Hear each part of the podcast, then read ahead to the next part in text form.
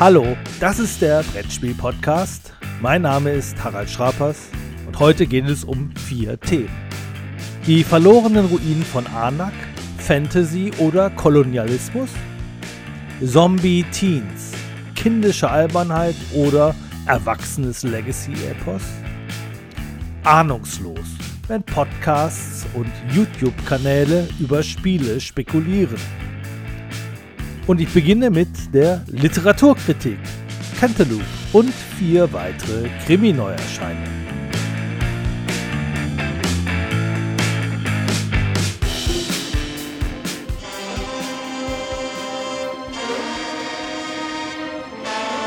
Am Anfang des Podcasts geht es jetzt mal um Krimis. Eigentlich soll man ja über Sachen reden, von denen man was versteht. Ausnahmen kann man mal machen, insbesondere in Podcasts, da kann man auch schon mal über Sachen labern, mit denen man sich nicht ganz so gut auskennt. Immerhin kenne ich mich mit dem Tatort aus. Schließlich bin ich aus Duisburg. Horst Schimanski-Fan seit der ersten Stunde und ich betreue die vielbeachtete Horst Schimanski-Website inklusive der dazugehörigen Facebook-Seite. Ich finde, das ist schon mal was. Und Grundkenntnisse über aktuelle Kriminalromane, insbesondere deutschsprachige, habe ich auch. Und habe deshalb fünf Bücher mitgebracht. Cantaloupe, was ja auch ein Spiel ist, River Clyde, Die Experten, Monte Crypto und Die Stunde der Wut. Dieses Buch, Die Stunde der Wut, ist von Horst Eckert aus Düsseldorf, meiner Nachbarstadt. Es ist ein echter Polizeiroman. Die Polizisten haben Probleme, brüchige Beziehungen, Gefahr, sich zu korrumpieren, Karrieredrang, schwierige Fortgesetzte. Alles kommt hier vor. Klasse Krimis und eben nicht nur Krimis, sondern auch gegen Rechtsextremismus engagierte Polizthriller. Horst Eckert hat nun schon das 17. Düsseldorf-Buch geschrieben mit teils wechselnden, teils gleichbleibenden Protagonisten. Nicht ganz so viele Bücher, nämlich genau zehn, gibt es von Simone Buchholz, die über die Hamburger Staatsanwältin Riley schreibt. So eine vorzügliche Buchserie mit oft dahingerotzten, auf den Punkt gebrachten Sätzen.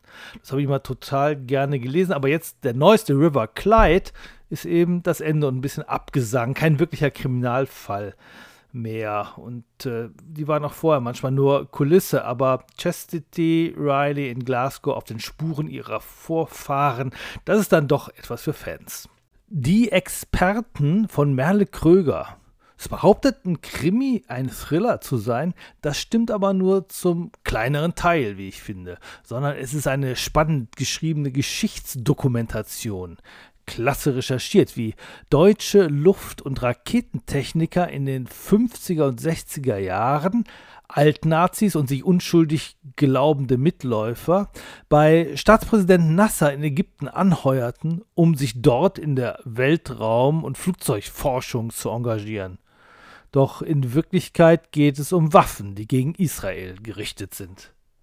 Monte Crypto Tom Hillenbrand schreibt sonst sehr unterhaltsame Krimis über einen Luxemburger Koch oder sehr komplexe und brillante Krimis, die in einer Science-Fiction-Zukunft angesiedelt sind.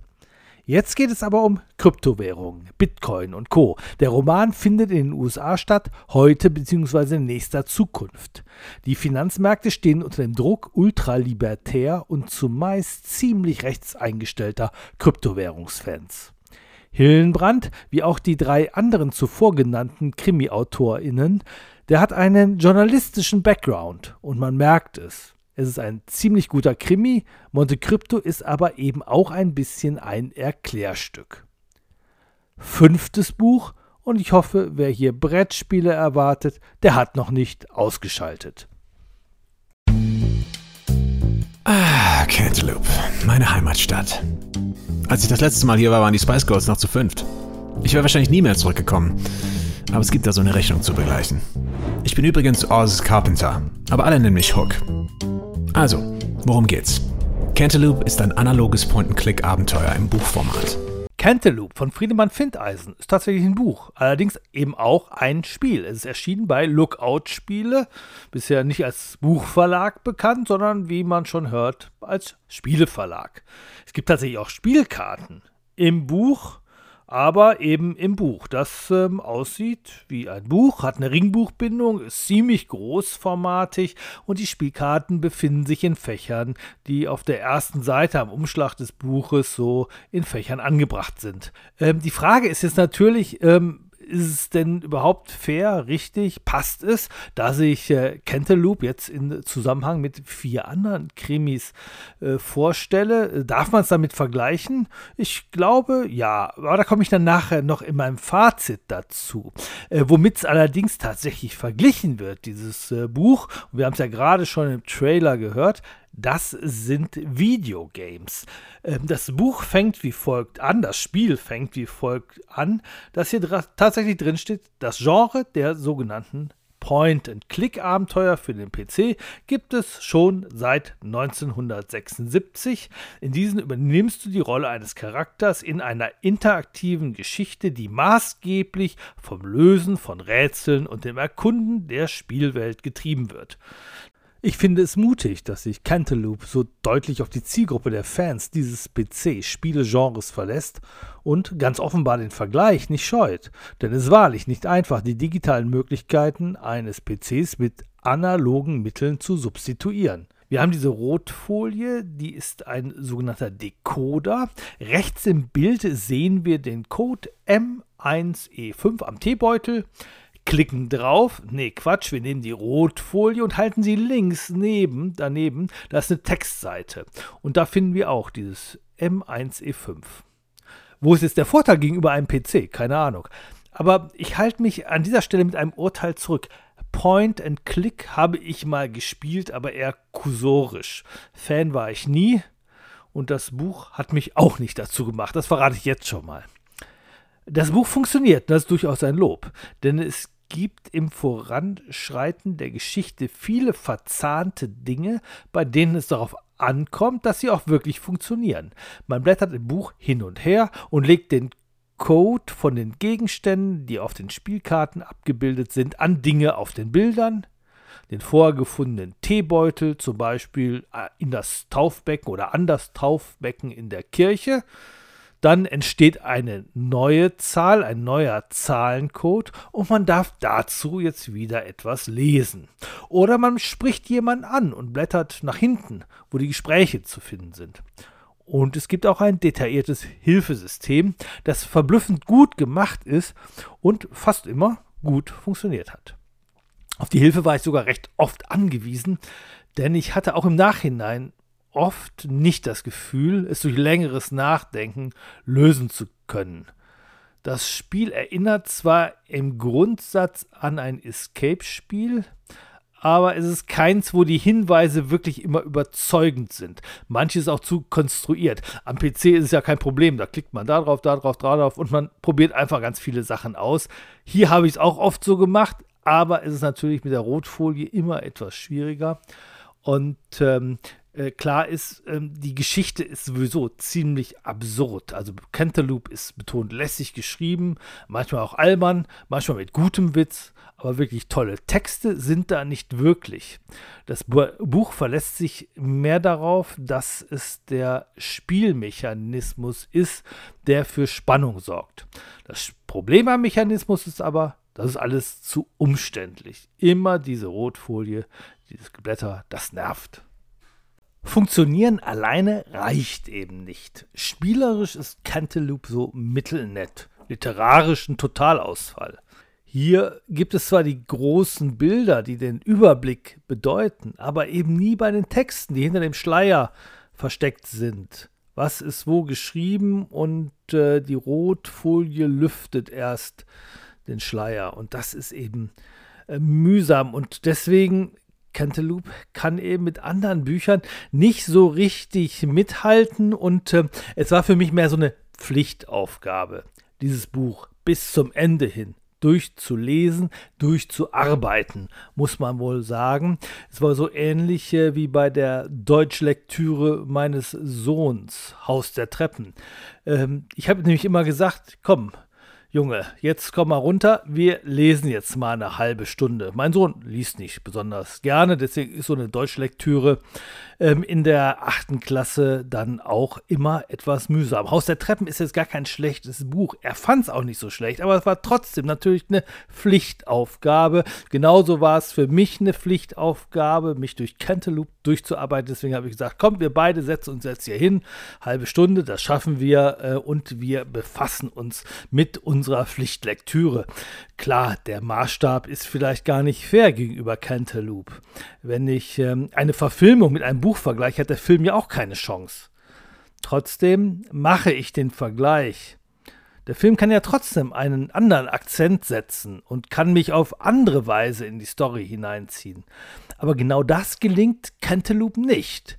Ich habe es erfolgreich und bis zum Ende gelesen, aber am Ende findet sie auch kein wirklicher Höhepunkt, der einem auf dieses Ende hin zutreiben lässt.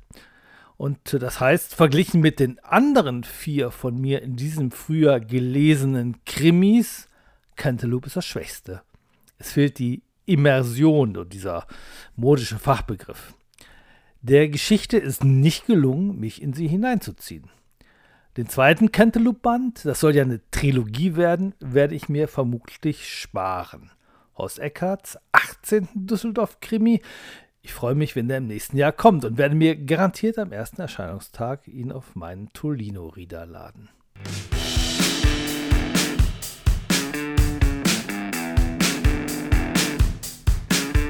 Die verlorenen Ruinen von Arnak ist ein Spiel von Min und Elven, so nennt sich das tschechische Autorenpaar.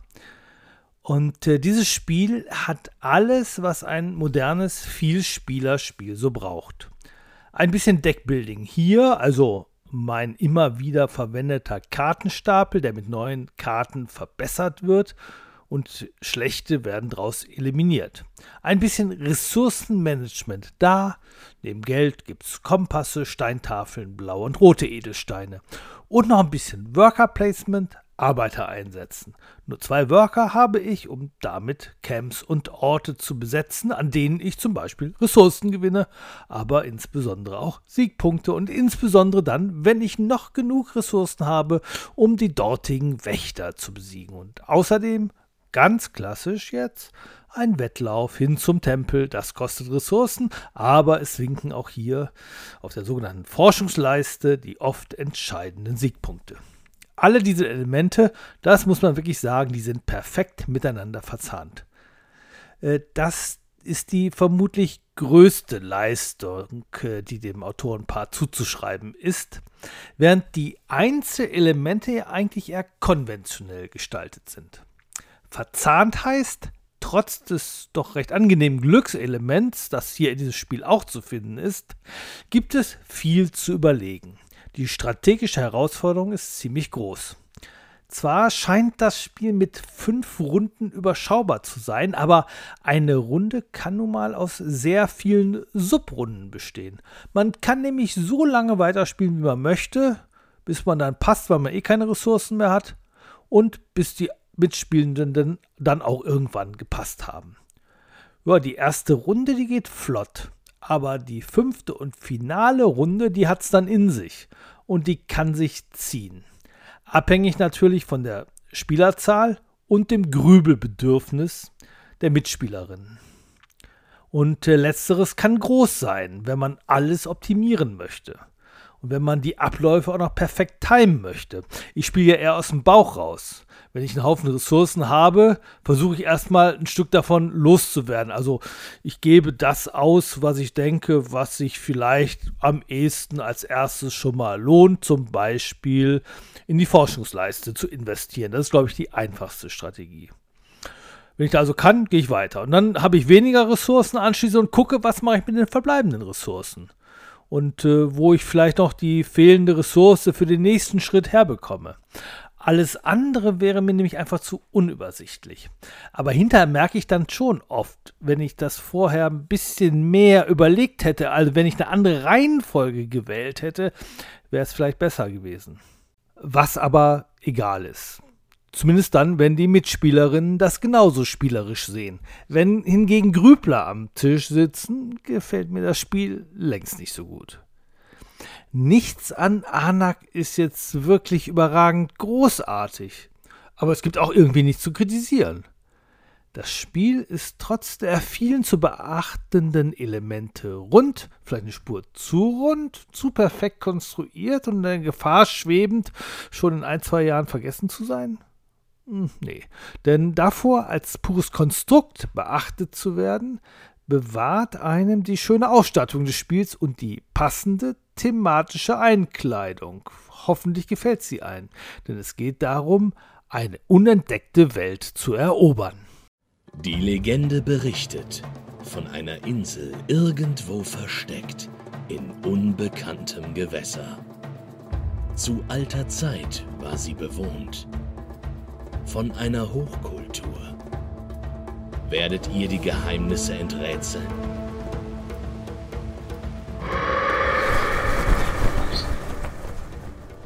Wir sind bei Themen wie Entdecken, Erobern, Kolonisieren heute sensibler als früher.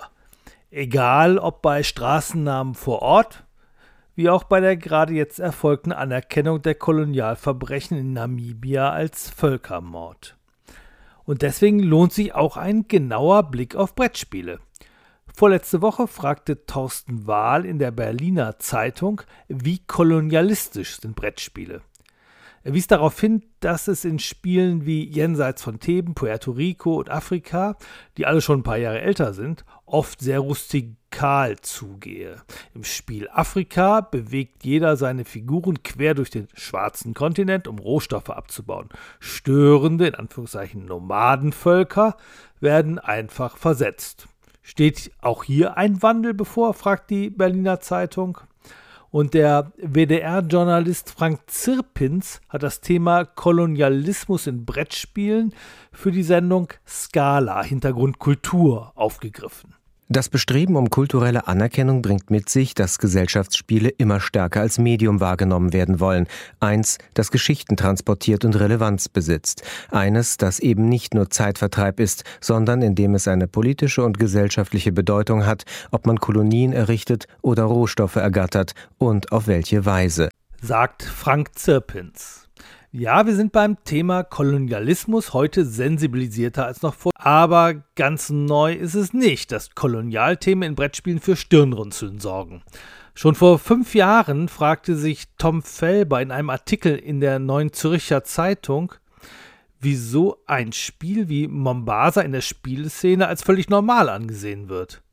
Die Kolonisierung Afrikas als mechanische Buchhalter-Erbsenzählerei mit Bananen wenn es wenigstens satirisch gemeint wäre, kritisierte Felber die naive Sichtweise auf den Kolonialismus.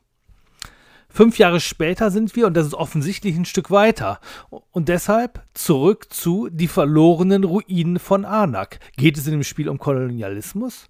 Äh, Fakt ist, dass Anak weder im Orient noch in Afrika noch in Mittel-Südamerika liegt, sondern überall und nirgends. So wird immerhin der mögliche Vorwurf umschifft, man wolle sich eine konkrete Kultur, deren Totems und Kultgegenstände aneignen. Aber völlig frei vom Narrativ des Kolonialismus ist Anak nicht. Die Spielanleitung startet wie folgt. Jeder Spieler leitet eine Expedition, um die unerforschte Insel Anak zu erkunden und die Geheimnisse einer untergegangenen Zivilisation zu entdecken. Unerforscht und zu entdecken ist die Insel ganz offensichtlich ja nur aus der Sicht der Eroberer. Denn offenbar war da ja schon mal jemand.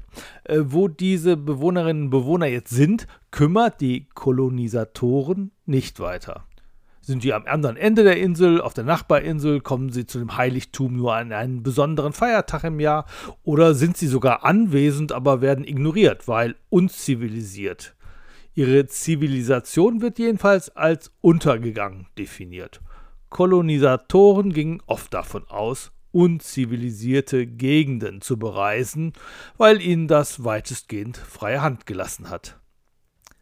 Darum müssen wir uns aber auf Anak nicht wirklich sorgen, weil auch diese Klippe umschifft wird.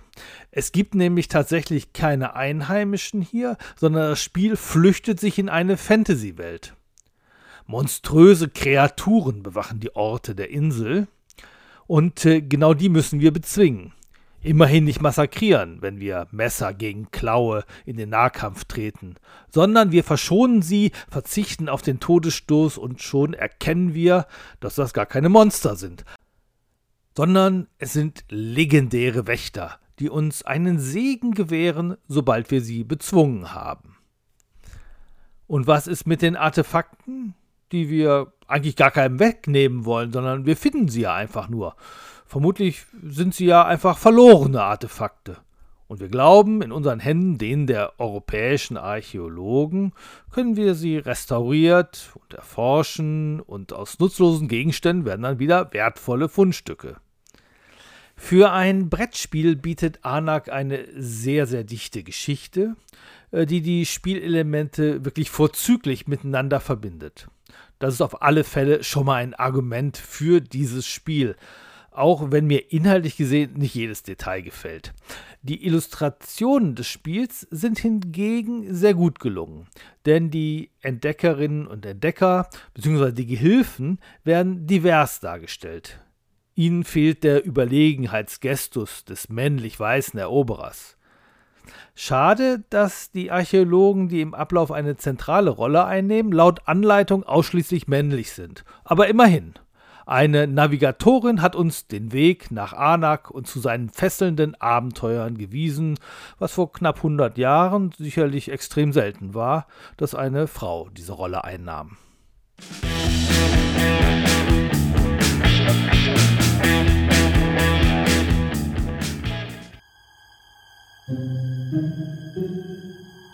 Des créatures étranges rôdent dans le cimetière près de chez toi.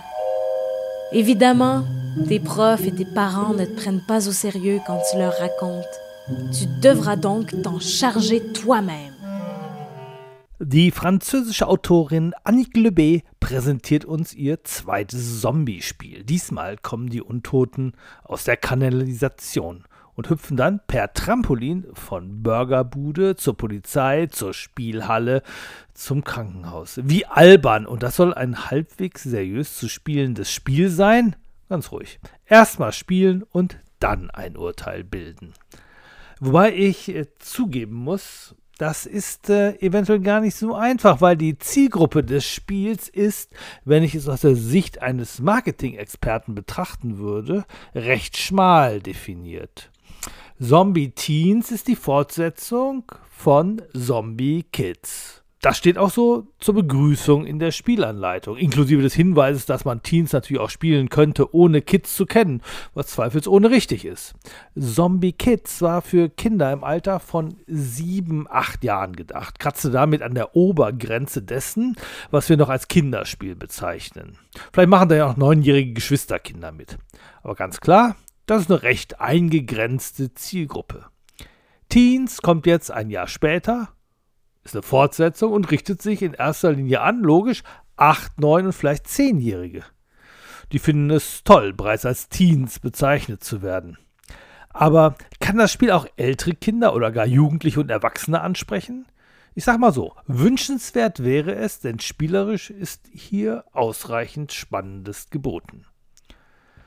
Es ist die Zombie-Krise ausgebrochen. Anders als in realen Krisensituationen spielen wir kooperativ. So schreibt es Udo Bartsch in der neuen Spielbox, der in seiner hervorragenden Rezension sich an die Corona-Bekämpfung erinnert fühlt, wenn die nächsten Zombiewellen anrauschen. Der Würfel lockt die Zombies aus dem Gully und weiteres Würfelpech lässt einen Zombie auf die Gebäude vorrücken, dort das Trampolin erklimmen und ins nächste Haus hüpfen. Derweil versuchen wir, Zombies zu bekämpfen und gleichzeitig die Holzkisten, die in den vier Eckgebäuden, also Burger, Hospital etc., stehen, ich sagte es schon, und diese Holzkisten, die müssen wir in den zentralen Schulbau, der ist in der Mitte, bewegen auf dem Spielfeld. Und zwar durch Zuwerfen. Spieltechnisch heißt es, dass immer auch eine Figur des Mitspielenden bereitstehen muss, um einen Wurf zu fangen und dann weiterzuwerfen. Und viermal muss uns das gelingen, dann ist die Aufgabe gelöst, das dauert vielleicht 15 Minuten. Alles schön kooperativ. Mit allen Vor- und Nachteilen eines kooperativen Spiels. Perfekt läuft es, wenn du gleich starke SpielerInnen am Tisch hast dann sieht mal der eine und mal die andere die Lösung des Rätsels. Obwohl es natürlich kein Rätsel ist, aber eben eine Knobelaufgabe. Nach ein bisschen Zombieabwehr hier, die ersten geworfenen Kisten da, muss man irgendwann die Schlusszüge schaffen. Matt in drei Zügen. Du ziehst dahin, dann das, dann das und plöpp, es ist geschafft. Da können auch die Zombies nichts mehr dran ändern. Aber sind gleichspielstarke Leute denn immer die Realität am Spieltisch? Und was, äh, wenn nicht? Dann muss man sich behelfen. Entweder eine Spielerin nimmt die anderen an die Hand oder sie verzichtet darauf, Tipps zu geben und lässt uns auch mal sehenden Auges ins Verderben rennen. Beides ist nicht besonders befriedigend, deswegen setze ich da eher auf die Lernfähigkeit der Mitspielenden. So kompliziert ist das Spiel nämlich auch nicht. Nur plus eine Art Arbeitsteilung. Wer nicht so viel zur Lösung beitragen kann, erfreut sich vielleicht mehr an den vielen Aufklebern und verschlossenen Umschlägen, die dem Spiel beiliegen. Die machen sehr viel vom Spielgefühl aus, auch wenn man vielleicht spotten mag. Das hat etwas von Buchhaltung. Ja, zwischen den kurzen Partien gibt es einiges zu tun und die Spielakte, die bleibt dann aktuell. Spielstand aufschreiben, rein dekorative Aufkleber für einen entstehenden Comic ähm, reinkleben. Aber es gibt auch Regelelemente, neue Regelelemente, auch die werden erstmal reingeklebt. Und so wird das Spiel in ganz langsamen Schritten immer ein wenig schwieriger und noch wichtiger. Es gibt immer was Neues zu entdecken. Es gibt neue Figuren, die man statt der vier bestehenden, die übrigens sehr schön divers aufgestellt sind, in den Folgerunden wählen kann. Oder es gibt neue Kraftkarten, die viele Spielende gerne nehmen, obwohl der Nutzen sich nicht immer auszahlt. Bei der Verwendung einer Kraftkarte muss man einen zweiten Würfel werfen. Mit Pech lockt dieser einen weiteren Zombie aus der Kanalisation. Ich bin da ja eher der Typ, der auf Effizienz setzt und verzichte auf solche Abenteuer manchmal auch. Aber anderen gefällt genau dieser Kitzel und das Neue an der neuen Kraftkarte, an dem neuen Regelelement. Ja, und das muss ich jetzt aber auch sagen, es gibt durchaus Durststrecken im Spiel. Denn spielerisch meint man nach zwei, drei Partien bereits alles gesehen zu haben, bis dann wieder etwas Neues dazukommt, eine neue Herausforderung, die allerdings das Spiel auch niemals revolutioniert. Evolution lautet der Untertitel von Zombie Teens und deswegen geht es hier eben evolutionär weiter. Partien, die man wiederholen muss, weil man zuerst gescheitert ist, machen grundsätzlich etwas weniger Freude. Und dazu kommt auch noch, äh, nicht äh, nach jeder gewonnenen Partie winkt ein neuer Umschlag. Und genau dann fehlt dem Spiel immer auch ein bisschen die Würze. Toll sind hingegen die Partien, bei denen man siegt und einen neuen, oft ziemlich dicken Umschlag als Belohnung erhält. Und das zeigt, dass Legacy einen besonderen Reiz erzeugen kann falls man die richtigen Mitspielenden findet. Denn man muss dem Spiel lange die Stange halten. Denn wenn man erstmal begonnen hat, die ersten Aufkleber aufgeklebt und die ersten Umschläge geöffnet sind, gibt es im Grunde kein Zurück mehr. Und diese Verpflichtung, die anderen nicht zu enttäuschen und bis zum Ende dabei zu sein, wird manchen davor abschrecken, überhaupt anzufangen. Und das ist jetzt das Widersprüchliche bei Zombie Teens. Vom spielerischen Gehalt der Einzelpartien wirkt es wie ein kleines, flottes Zwischendurchspiel, aber insgesamt betrachtet ist es ein großes Spielprojekt, in dem man mehr investieren muss als nur ein, zwei Dutzend Minuten Spielzeit.